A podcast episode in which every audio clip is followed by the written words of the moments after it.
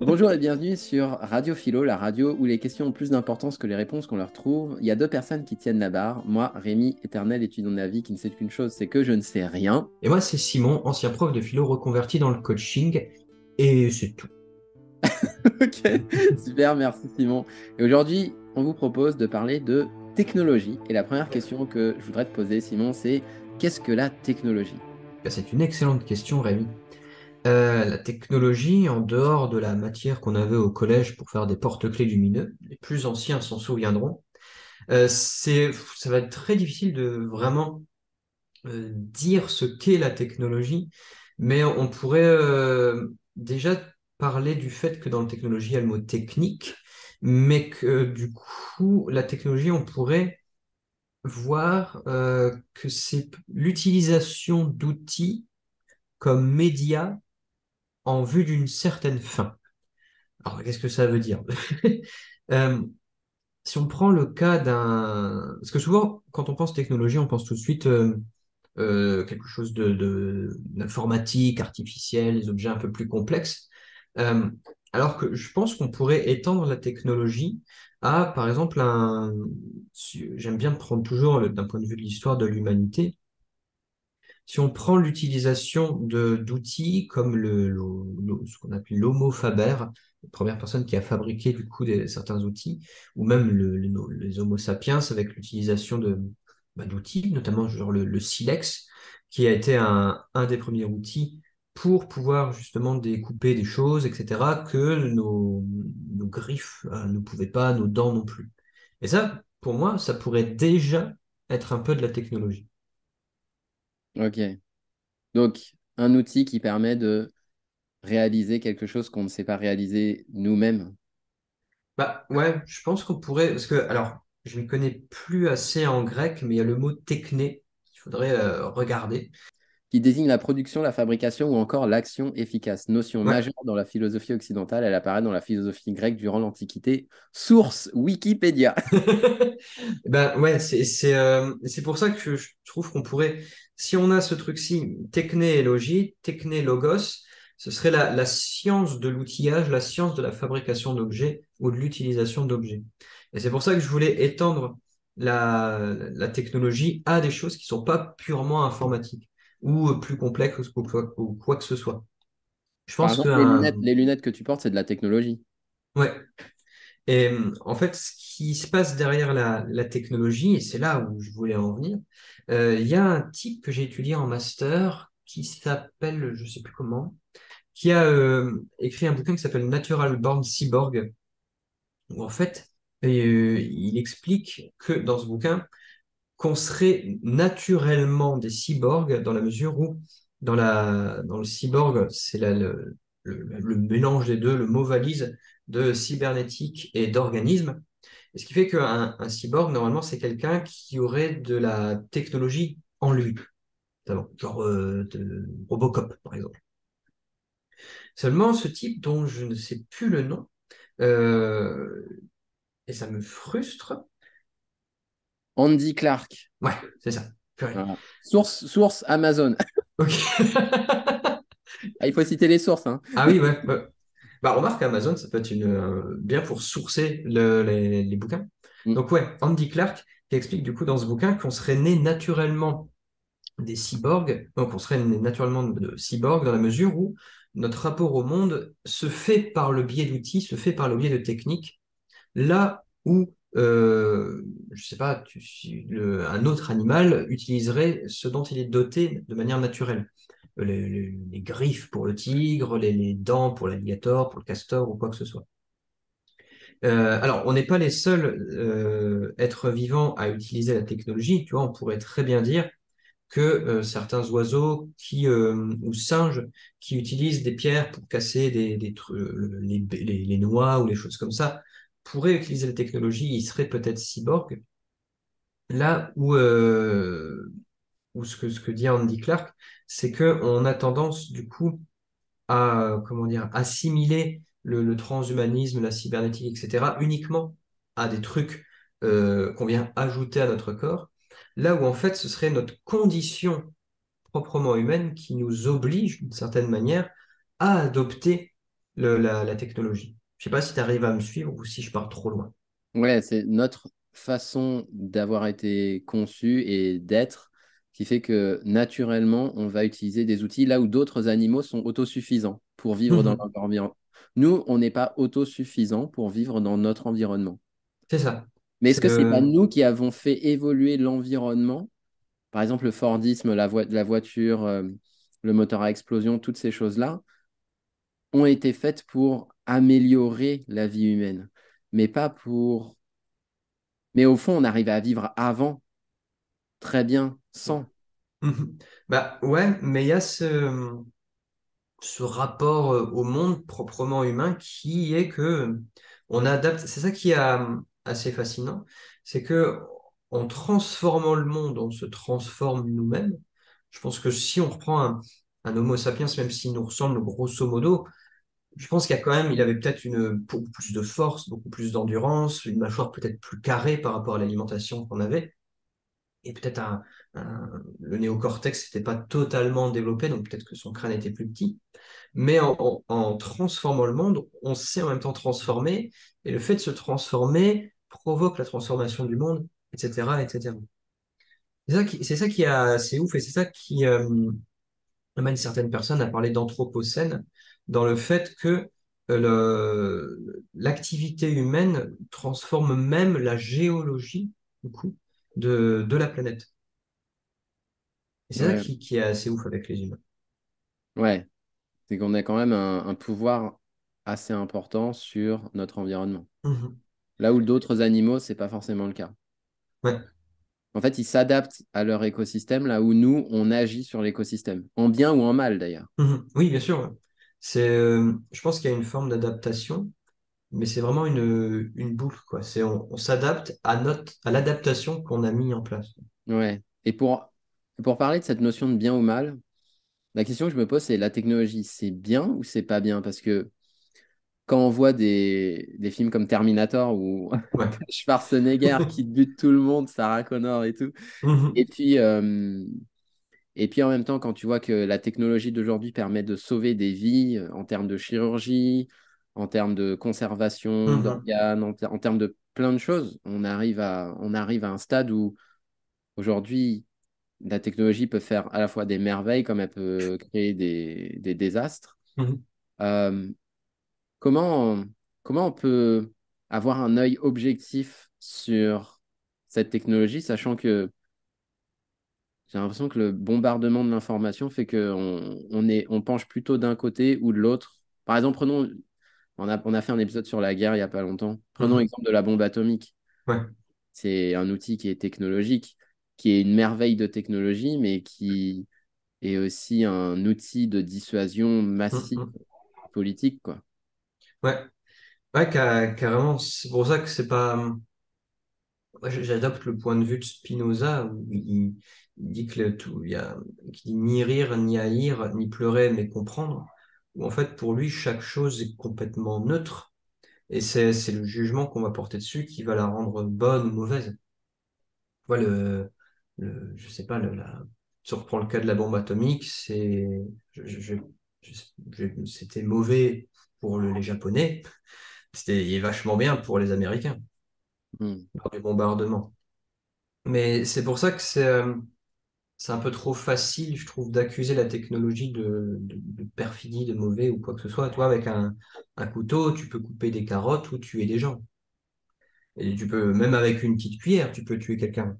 Alors, je sais pas comment, mais, euh, mais je suis sûr que c'est possible. Et c'est pas l'objet qui a, qui a bannir. C'est comme les personnes qui accusent les réseaux sociaux de, de nous abrutir. Alors, c'est pas faux, mais euh, tout mettre sur le dos des réseaux sociaux, ce serait un peu oublier la responsabilité qu'on a de l'usage qu'on en fait. Ouais. Mais en même temps, euh, cette technologie-là a été façonnée de telle manière à, à déclencher en nous toutes les pulsions de, de dopamine Mhm. possibles. Ah, j'ai reçu une notification. Ah, Ouais. je vais aller voir dans le fil d'actualité. Il, il est aléatoire, donc Mhm. ça me donne envie d'aller voir. Euh, donc j'ai une récompense qui est à chaque fois Mhm. différente. ils, ils utilisent tous les mécanismes possibles et imaginables pour nous Mhm. rendre addicts au truc. Donc, Ouais. quel est... Alors, j'entends le fait que, bah oui, mais on a notre part de responsabilité, mais à quel point on peut considérer que euh, une technologie est, est si neutre que ça, dans la mesure Mhm. où elle a été faite pour nous rendre addicts? Ouais. Ouais, c'est- ça, pour le coup, c'est ça qui est délicat. Mais ce que je veux dire par là, c'est que les, les pulsions qu'on a à travers les réseaux sociaux, on les avait avant que les réseaux sociaux existent. C'est juste que ça les a mis en, en exergue. C'est, tu vois, c'est c'est un petit peu comme, euh, si on reprend le cas de la bombe atomique, on n'a pas attendu la bombe atomique pour faire des massacres. On n'a pas attendu euh, la technologie, surtout depuis euh, la révolution industrielle, a, je trouve, plus mis en exergue ou a révélé tous les mauvais penchants ou les bons penchants de la nature humaine. Ça a juste accéléré la chose. Mais je pense que tu mets la technologie entre les mains euh, de, d'Homo sapiens d'il y a, pas, vingt mille ans. Je suis sûr que finalement, il y en a qui feraient des choses formidables, peut-être pour chasser, cueillir, etc., plus rapidement, et d'autres qui se foutraient sur la gueule. C'est, parce que faut pas entrer dans le, dans le délire de, euh, comment dire, le, la sagesse des anciens, de, au sens de vraiment les, les- les peuples anciens. Je pense que tu mets la technologie dans les mains d'une de personnes de, il y a, euh, il y a vingt mille ans, ils feraient tout aussi un usage, euh, le même usage que nous. Parce que je pense que le cerveau humain fait qu'on réagirait de la même manière. Hmm. Ouais, avec toutes ces, toutes ces merveilles et toutes ces. Mhm. Ouais.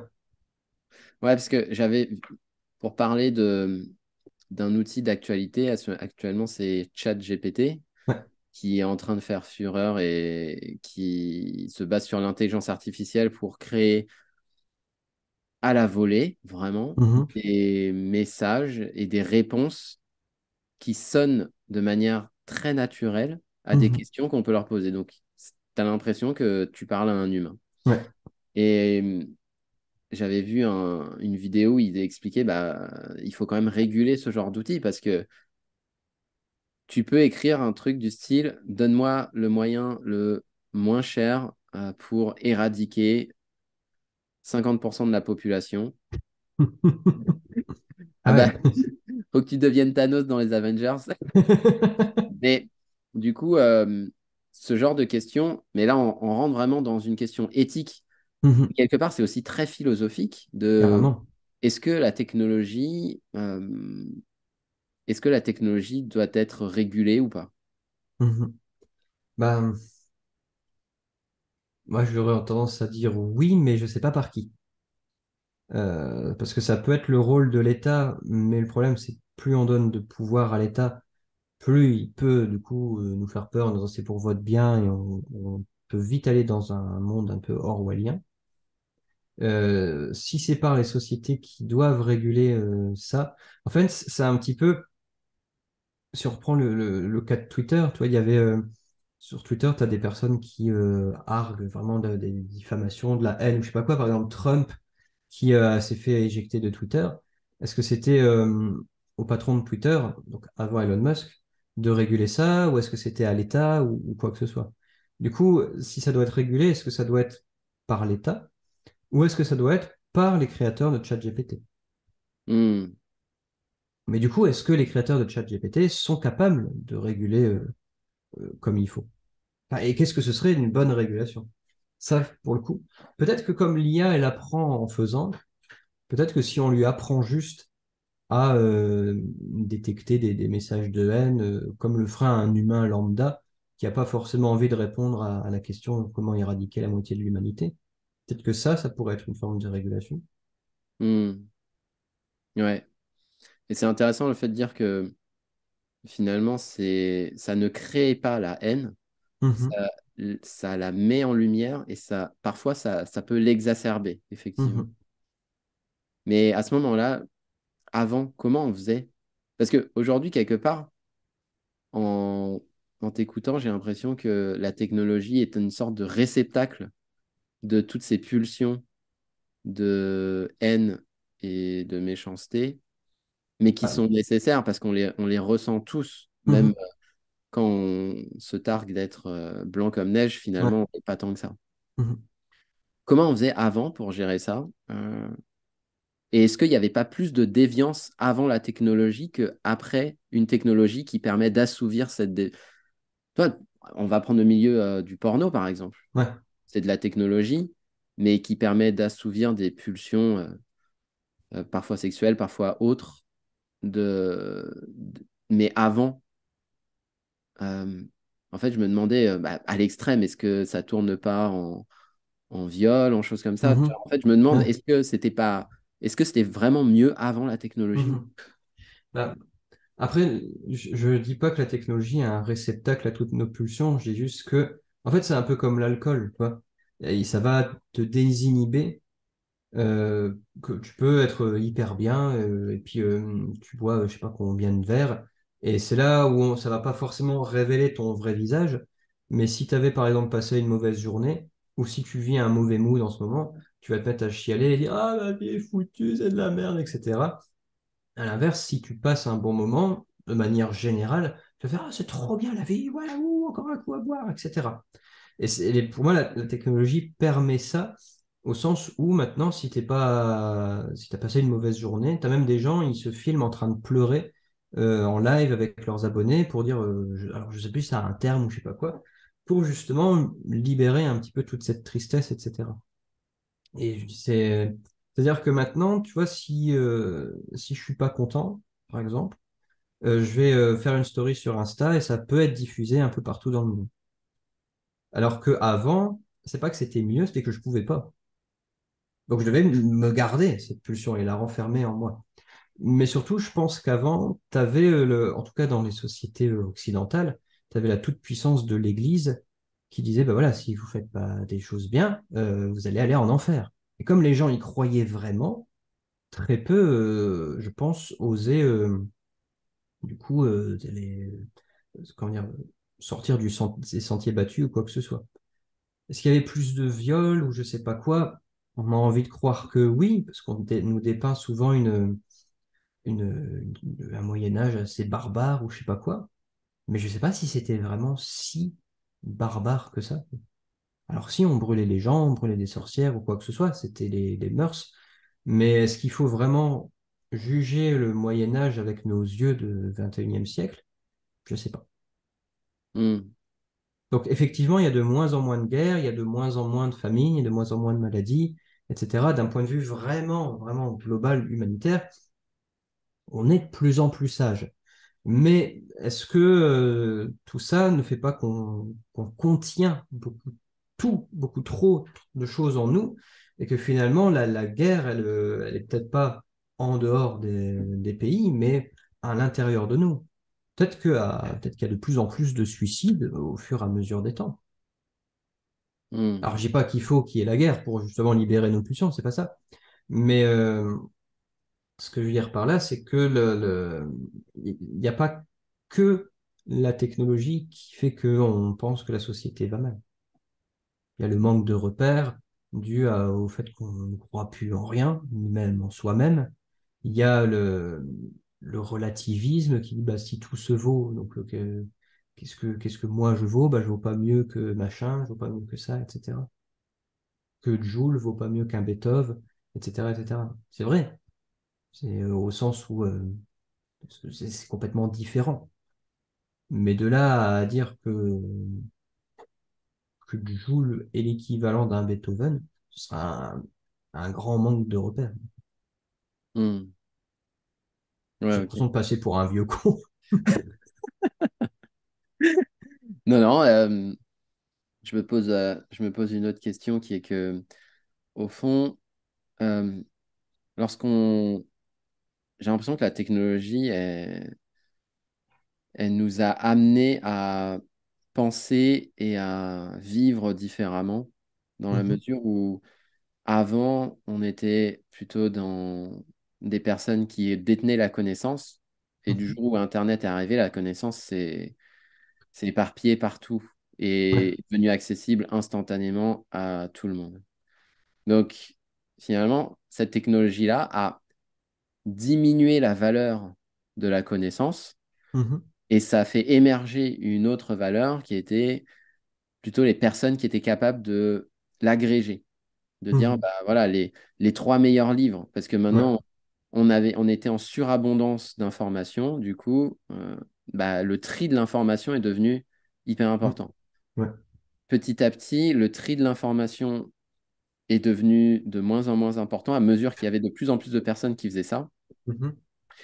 Et par la suite, ça a été le fait de pouvoir créer des ponts entre euh, les différents domaines. En disant, Ouais. bah oui, en fait, euh, l'art, c'est un peu comme la vie. De la même manière que moi, je dis aujourd'hui que l'aquarelle, c'est une métaphore de la vie. Un- Et la manière dont tu pratiques, c'est la manière dont tu es aussi dans la vie. Ouais. Euh, pas, pas en totalité, mais en partie. Et du coup, euh, j'ai l'impression que ce sont plutôt ces créateurs-là qui ont émergé en créant des concepts qui n'existaient pas ailleurs. C'était plutôt des créateurs de concepts et de nouvelles, euh, de nouveaux liens, euh, différents domaines. Et là, j'ai l'impression qu'avec l'intelligence artificielle, on arrive à un point où ça, ça commence à perdre un peu de son importance, la création Mhm. des liens, la création de, le, le fait de pouvoir euh, trier l'information très rapidement. Et peut-être que ça va créer une nouvelle émergence de, de façon de penser Mhm. et de façon de vivre. Oui. Parce que la question que je me pose aussi, c'est, ouais, mais par exemple, ma fille, quand je lui fais ses devoirs, ben, elle sait quoi les devoirs? Elle doit apprendre la poésie, les six premiers Mhm. vers. Elle doit euh, faire du calcul mental. Euh, mais ça, finalement, est-ce que c'est toujours aussi adapté à la façon dont on vit aujourd'hui? Parce que quand j'ai vu la table de calcul mental, je me suis dit, bah ouais, mais ça, en fait, tu as la réponse où que tu veuilles. Ouais. Donc, c'est que ça doit développer autre chose, certes, mais est-ce que notre façon d'éduquer aujourd'hui est toujours adaptée à la technologie d'aujourd'hui? Mhm. Ouais, je, je, pense pas. Euh, pour avoir euh, enseigné pendant plusieurs années, euh, non, clairement pas. Je pense qu'elle elle était peut-être très bien à une époque. parce que finalement, tu vois, la, manière d'enseigner toujours en 2023, elle n'est pas si différente d'il y a 70 ans. Sauf que la société d'il y a 70 ans, donc en 1950, tu vois, après-guerre, est complètement différente de, de notre manière de, de faire. Et je pense que la, les calculs mentaux, etc., je pense que c'est utile parce que ça, ça entraîne le cerveau à faire certaines choses. Tu vois, le but de faire euh, euh, 5 x 9, euh, 45, c'est 47? euh, 5 x Hein. 9, 45, je crois que je dis pas de bêtises. Euh, on s'en fout que ça fasse 45. Oui, c'est vrai, mais c'est surtout la- la- l'association, je pense, qui est, qui est importante. Et ça, tu peux le faire avec plein d'autres choses. L'intelligence artificielle, va encore une fois faire le, je pense, le tri entre les bons et les mauvais créateurs, entre les plagieurs et les, et les créateurs, entre ceux qui veulent aller plus loin que la surface. Je pense que c'est, c'est toujours ça, en fait. J'ai l'impression qu'il y a euh, le, et ça, de toute technologie, j'ai l'impression, qu'il y a toujours une, euh, tu peux très bien en faire un, un usage classique tu vois? Genre, tu peux te contenter de connaître les trois euh, livres les plus lus et les lire. Et t'en tenir, ok, bah, j'ai lu les trois les meilleurs livres. Ouais, mais est-ce que tu as eu la curiosité suffisante de ce petit auteur-là qui développe une idée euh, vachement bien, alors que tu, il est, alors qu'il est inconnu et que cette idée pourrait changer ta vie? Ouais, y dans la philosophie, c'est comme ça.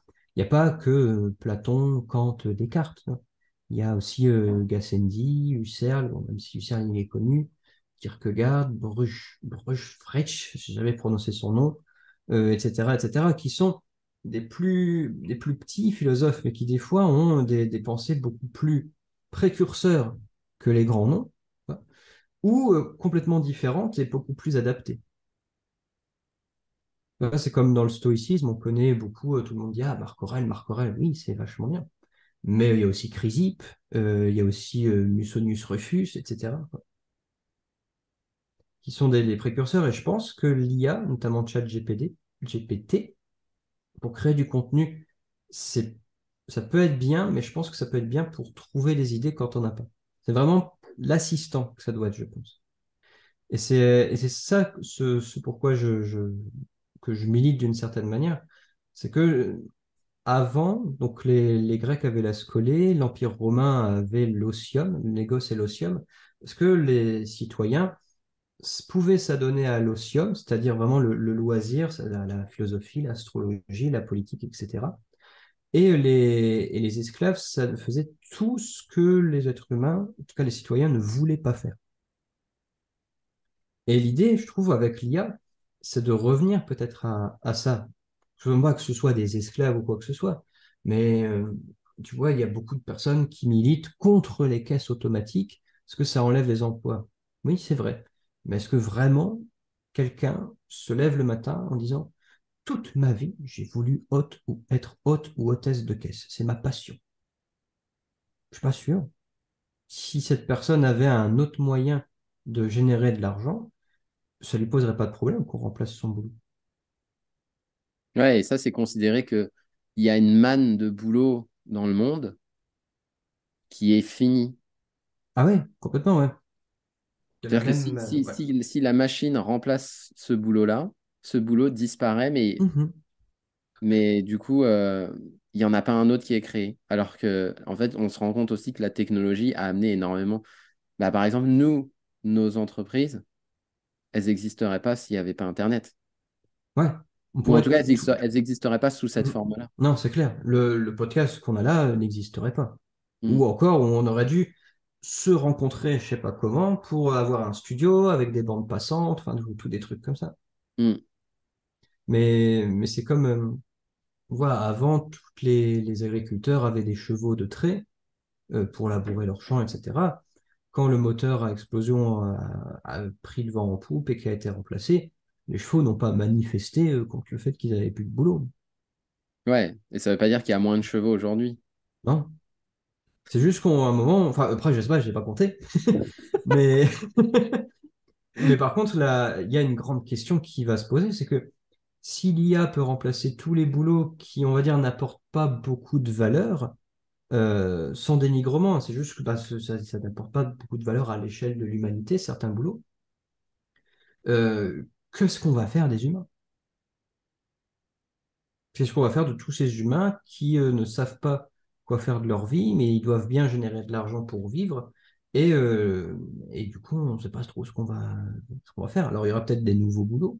Comme tu vois, web designer, ça existe uniquement parce qu'Internet existe. Je sais pas qu'est-ce qu'il y a, le, le- le- je sais pas, le codeur, je sais même pas, c'est pas, pas un nom de métier, ça, codeur. Développeur, quoi. développeur, ouais. Je suis vraiment une personne âgée. Codeur. Dé- développeur, c'est pareil, c'est un métier qui avant n'existait pas, etc. Mais genre euh, Jean-Jacques qui était euh, qui a 47 ans, qui euh, voilà va voir son métier disparaître, qu'est-ce qu'il va faire de, de sa vie? Il va peut-être pas apprendre le code à 47 ans. tu vois. Mais pourquoi pas? Et pourquoi pas, c'est sûr. Mais, mais il va falloir euh, s'adapter, du coup, et, euh, avec une grande capaci- une capacité de, de curiosité et de découverte. Hmm. Et tu dis que si l'IA remplace les jobs euh, qui apportent euh, une qui apportent pas tant de valeur que ça, et pourquoi l'IA ne remplacerait pas également les jobs qui apportent de la valeur? Par exemple, je pensais à est-ce que ça- peut-être qu'un jour ça va exister ce scénario où tu as ton enfant, il va à Mhm. l'école et il y a une maîtresse ou un maître qui se présente et qui dit Bonjour, je suis l'intelligence artificielle. Ouais. Et là, en fait, tu es soulagé parce que tu dis Ah ouais, en fait, je vais avoir la crème de la crème de Mhm. l'instruction. Je vais avoir les meilleurs, le meilleur professeur qui va s'adapter, qui va, qui sera jamais fatigué, qui sera toujours de Mhm. bonne humeur et qui donnera toujours les bons devoirs à la bonne personne en fonction de là où l'élève en est. Et, et là, pour le coup, c'est quand même un métier à haute valeur, mais je me demande si on arrive à ça un jour, en fait, est-ce que ce sont vraiment les métiers qui, à faible valeur qui vont être remplacés en premier ou les, plutôt les métiers euh, à haute valeur ajoutée qui vont être remplacés Mhm. en premier? Tu vois, même, même l'art, on se rend compte que Ouais. l'intelligence artificielle peut créer des œuvres d'art de toutes pièces. Mhm. Alors que on se dit, bah oui, mais ça, c'est ça, c'est un peu le dernier bastion auquel l'IA pourrait s'attaquer. Mhm. La Ouais. création artistique qui vient vraiment de l'âme humaine. Bah non, mais même ça, quelque part, ça peut être codé, ça peut être compilé, ça peut être répliqué. C'est ça qui est incroyable. Et du coup, je me, clairement. ouais, je me, tu, tu te demandes où, où est-ce que, jusqu'où ça peut aller. Mhm. C'est clair. Non, mais et effectivement, là, tu vois des, des IA comme Dali ou Mindjourney, quelque chose de... Elles s'attaquent plus au domaine de l'art que à des, à des métiers. euh, Alors quand on, dit qui apportent peu de valeur, c'est pas d'un point de vue élitiste, c'est juste comme ça. Mais il me semble qu'il y a déjà au Japon un- une classe où c'est une IA qui, un robot qui enseigne. Mais je pense que là où la limite, ça va être à l'humain de la fixer, je pense. Parce que même un boulot comme le mien, on pourrait très bien imaginer une IA où tu dis toutes les questions que tu poses et euh, le, coach euh, pose les bonnes questions ou t'apporte les bons conseils. Ça pourrait, euh, ça pourrait très bien exister. Mais je pense que ce qui ne va pas pouvoir être remplacé, c'est l'effet que ça fait de le faire avec un humain. Alors peut-être que pour l'art, ça va être un, peu plus délicat en tant que, non pas créateur, mais en tant que spectateur. On pourrait très bien imaginer une IA euh, qui peint sur ordi et que c'est imprimé sur une toile, on met un effet vraiment de peinture, euh, un magnifique trompe-l'œil. Et en tant que spectateur, je pense que tu pourrais vraiment faire la différence. Par contre, c'est vraiment ouais, l'expérience que c'est de le faire avec un humain qui va, euh, qui va être la nouvelle je pense. Ouais, parce que finalement, tu te demandes, à terme, quelle serait vraiment la différence entre l'homme et la machine? Mhm. Et, et du coup, on en vient à, qu'est-ce qui définit vraiment la nature humaine, quelque Ouais. part? Mhm. On parlait de conscience, euh, enfin, je sais même pas si on a déjà parlé, d'ailleurs, la conscience humaine. Ouais, mais si celle-là même peut être répliquée par une machine, Mhm. qu'est-ce qui appartient vraiment à l'homme? Bah oui. Non, j'ai pas forcément la réponse à cette question. Qu'est-ce qui pourrait... euh, Je pense qu'il y a le degré de conscience, à mon avis, qui peut être différent, où euh, il y a le, on dirait le premier degré de conscience, ce serait d'avoir conscience d'être là, dans un environnement, je suis dans mon bureau, je suis occupé de parler avec toi. Le degré numéro 2, ce serait que j'ai conscience d'avoir conscience d'être là, dans mon bureau, à parler avec toi. Et le troisième degré de conscience, ce serait peut-être une, quelque chose qui, qui pour le moment s'explique pas, parce que c'est un grand débat en philo. Tu as des, les tenants, tu as David Chalmers qui dit que la conscience pourrait être une des lois fondamentales telles que la gravitation. Et en fin de compte, tout aurait une forme de conscience à différents degrés, du simple ver de terre euh, à, mon chat, euh, à mon chien, à toi, en passant par euh, peut-être un atome, tu vois, il y a vraiment un tout petit degré de conscience. Et euh, un autre philosophe qui s'appelle Dennett, euh, qui dit que finalement la conscience, c'est juste que pour le moment, on ne peut pas l'expliquer, mais on pourra l'expliquer comme on explique la respiration. Mais alors, qu'est-ce qui fait qu'une IA pourrait avoir le même degré de conscience que nous? Je ne sais pas si elle pourrait avoir vraiment la capacité de se projeter euh, morte, par exemple. tu vois. Je pense que ça peut être notre finitude qui pourrait euh, faire la grande différence entre l'IA et, et l'être humain. Et cette peur de la finitude. Ouais, ouais, est-ce que c'est. Ouais, parce qu'il y a aussi euh, ces émotions. Est-ce qu'une une IA peut vivre une émotion? Elle peut la simuler, Ouais. mais est-ce qu'elle peut la vivre? Est-ce qu'elle peut vraiment ressentir la peur? Ou en tout cas la tristesse aussi de la perte d'un proche? Mhm. Est-ce qu'elle peut sentir euh, quelque part? Nous, on sent notre, euh, comme tu dis, la finitude, une forme de dégradation. On le sent dans notre corps, on le sent dans notre, euh, Mhm. dans notre mental. Parfois, on, on percute plus aussi vite qu'avant. Et est-ce que c'est pas notre imperfection qui nous rend vraiment différents à ce moment-là? Je pense, oui. Parce que, mais c'est toujours en fait du point de vue euh, individuel et collectif. Si on prend une, IA qu'on met dans un humanoïde ou vraiment un trompe-l'œil. Euh, comme dans euh, bah, IA, le film de Spielberg. elle pourrait très bien simuler le, le- bah tiens, on va prendre faire une expérience de pensée. On prend un, un Rémi IA, c'est ton clone, sauf que c'est une IA, et un, et un Rémi toi vraiment. S'il y a deux, euh, l'un des deux simule à la perfection la, la peur, toi, tu vois un ours, l'IA, elle simule la peur, toi, tu te mets à avoir peur. D'un point de vue du spectateur, ce serait pas forcément possible de, de voir la différence. Et c'est vraiment d'un point de vue individuel, dans l'expérience que ça fait d'avoir peur, euh, c'est la, la phénoménologie, l'effet que ça fait, qu'on pourrait du coup distinguer euh, l'IA d'une, euh, d'un être humain. Hmm. Mais d'un point de vue extérieur, ce serait très compliqué. Et, to- Ouais. et on, et on l'a avec du coup euh, toute la musique et la peinture, où des fois on montre des, des choses, on dit voilà, est-ce que ça a été fait par une IA ou un humain? Et ça, on- c'est difficile de forcément le savoir. Ouais. Et il se peut que dans un futur qui soit pas si lointain que ça, il y ait des œuvres du style euh, human, euh, voilà, c'est créé par l'humain, quoi. Ouais. Et créé Ouais, il y par aurait Made in, Made in France, euh, Made in France, ce serait Made in Human. made in Made- human, ouais. Mais, euh, mais effectivement, on pourrait très bien imaginer, euh, de... et là, ça va être encore un- du business, hein.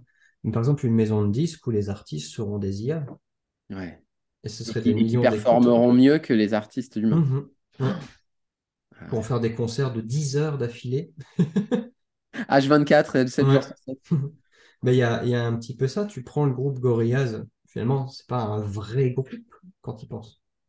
C'est euh, Dan Harmon, qui était le, de- le mec de Blur, qui composait tout, mais le groupe, c'était des les images de synthèse. Hmm. C'était un, un- alors je sais pas comment on appelle ça, un métagroupe ou je sais pas quoi. Mais on pourrait très bien imaginer un, un groupe de musique euh, composé par, je sais pas, Amsterdam, et puis euh, ce serait euh. Hmm. Ouais. Et du coup, la nouvelle question que je me pose, c'est euh, comment mieux vivre la technologie? Comment, parce qu'elle est inéluctable.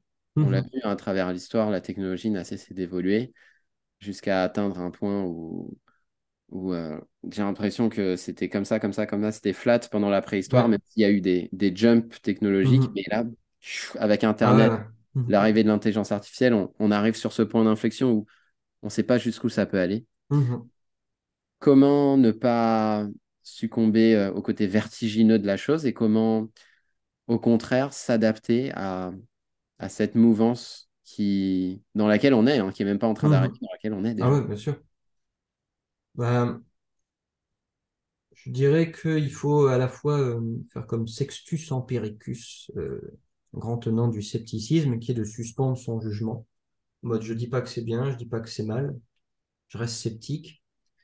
Et après, euh, être plus spinozien pour vraiment euh, comprendre, en fait. Parce que c'est un petit peu comme quand... euh, en fait, c'est un, peu comme tout, tout changement dans l'humanité. L'humain n'aime pas le changement. Au départ, tu as toujours les, gens qui, qui pourrait appeler les early adopters, early adopters, qui, ah bah c'est génial, c'est trop bien, etc., c'est l'avenir. Et d'autres qui vont à l'inverse, dire, oh non, c'est affreux, ça va piquer notre travail, etc., comme il y a eu avec les, euh, toutes les, vagues d'immigration. Tu as plein de gens qui étaient, euh, qui étaient, ah, affreux, ils vont piquer notre travail, etc., alors que pas du tout. Et d'autres qui étaient, ah, c'est génial, bienvenue, etc. Bah, en fait, non, faut juste être neutre, comme ça et apprendre à, co- à connaître, comprendre, pour se rendre compte que ça, c'est... les IA peuvent à la fois être de, de bons outils ou des esclaves selon le... ou nous esclavagiser selon vraiment l'usage qu'on en fait. Hmm. Mais pour ça, il faut prendre, je trouve que c'est toujours ça, prendre du recul, suspendre son jugement et essayer de comprendre le mieux possible. Ouais. Et peut-être que ce qui peut aider, c'est au, au lieu de se dire, mais, ça va prendre mon boulot, ou en tout cas, ça va retirer une forme de, de liberté que j'ai aujourd'hui, Peut- on peut se poser la question, mais à côté de ça, qu'est-ce que ça peut m'apporter aussi? Quelle Bah, ouais. opportunité Mhm. aujourd'hui je ne vois pas, ça peut m'apporter? Mhm. Est-ce que c'est ouais, mon, le boulot dans lequel je suis, est-ce que je pourrais en trouver peut-être un plus épanouissant?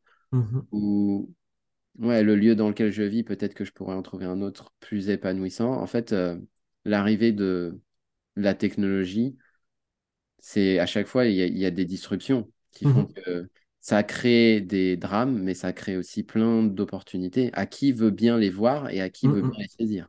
Carrément. Ça, pour le coup, ça dépend que de soi. Ouais, c'est ça. ouais. Mhm. Ok, cool. Bah, je pense qu'on peut terminer là-dessus. Ouais, carrément. Bah, on espère que cet euh, épisode vous a plu. Vous pouvez retrouver tout ce qu'on fait, Simon et moi, en description de cette vidéo. Et sachez également que cet épisode est présent sur toutes les plateformes de podcast. Merci à vous et à bientôt. Salut. Bonvenue. Euh, bonvenue. Bonjour. Comment ça va? Bah, t'as pas. Bonjour, ça va?